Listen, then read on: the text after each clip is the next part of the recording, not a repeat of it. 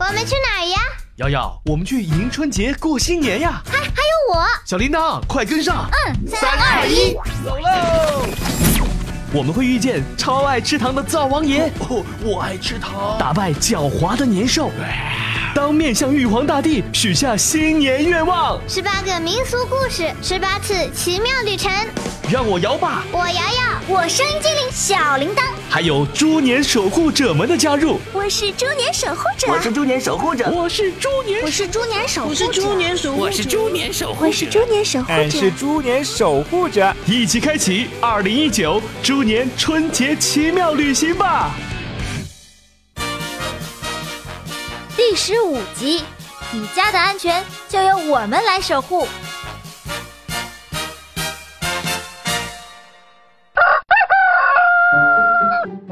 瑶瑶，快起来贴门神、贴春联喽！好，等我来。今年的门神和春联都由我来负责了。什么？你负责啊？门神要用请字，他们是被请来守护我们这个家的。每过完一年呢，就要在除夕这天换上一张新的门神画。好了好了，我知道了，请门神。嗯，这才对。在古时候啊，人们对门神呐是非常的尊敬和信任的。为什么呢？不是说了吗？他们可以保护这个家呀。可是你也可以啊。哎呀，瑶瑶，虽然你这么说我很开心的，但是门神呐还是不能少的。你想，如果爸爸不在家怎么办？不还有保卫室的门卫叔叔吗？外面还有那么多警察。你这么一说，好像也有点道理啊。哎，不对，我想说的是古代，古代啊！你差点把我弄糊涂了。难道古代就没有保安和警察了吗？古代跟咱们不一样，虽然那个时候啊也有跟警察类似的，像什么捕快呀、民兵啊，但是他们平时啊都很忙的，交通和通信啊又不方便，出了事儿很难及时赶到的。至于门卫，古时候每家每户都是单独住的，不像我们现在一栋楼里啊住着很多的邻居，门卫啊可以同时保护大家。所以在古代，只有很有钱的人才能雇得起门卫，普通人呐请不起。所以要有门神。对呀，门神最初啊就是镇宅的。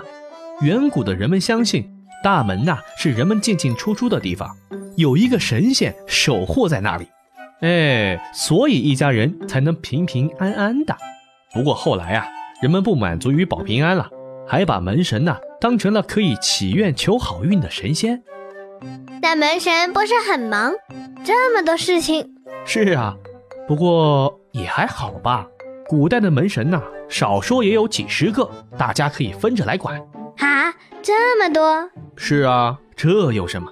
只要是神话或者是历史故事里比较厉害的、受人尊重和崇拜的大人物，很多都被老百姓当成了门神，所以啊，门神也变得越来越多了。比如呢？比如，首先当然是神仙喽，像最早的神荼啊、郁垒啊，他们武艺高强，可以打败妖怪；像唐朝的钟馗是道教里会法术的天师。民间传说里掌管长寿的福禄寿三仙，还有后来的一些大英雄，像荆轲啊、关羽啊、张飞啊、赵云呐、秦叔宝啊、尉迟恭啊、岳飞啊，他们都是门神。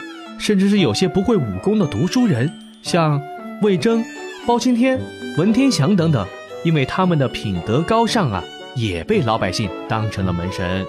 你说说，门神是不是很多啊？还真的是什么门神都有。那姚爸，如果你是英雄，是不是也能做门神呢？哎，那也太随便了，人家都是很有名的，老百姓是真的相信他们有这个能力。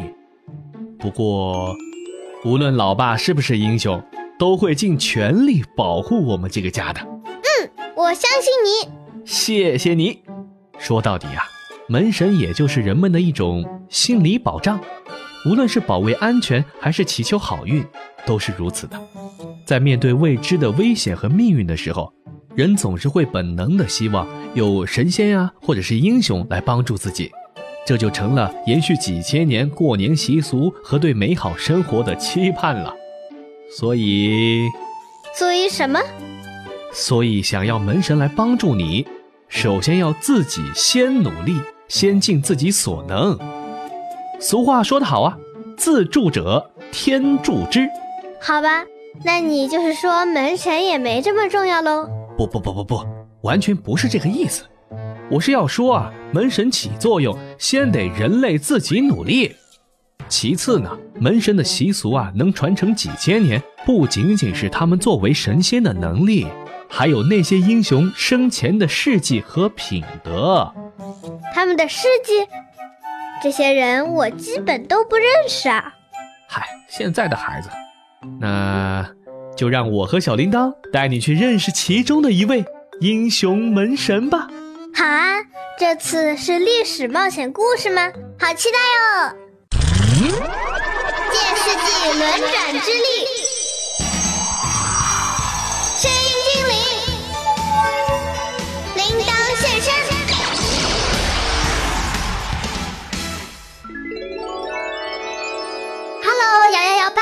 今天是大年三十啦，好开心啊！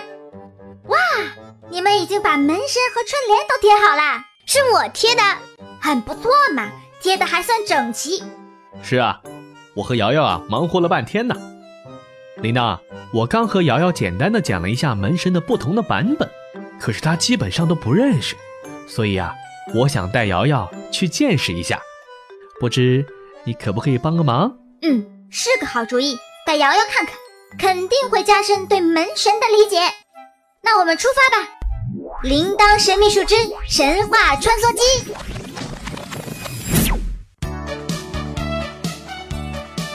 马上就要见到门神啦，究竟会发生什么事情呢？他们会有什么特别的故事呢？敬请期待。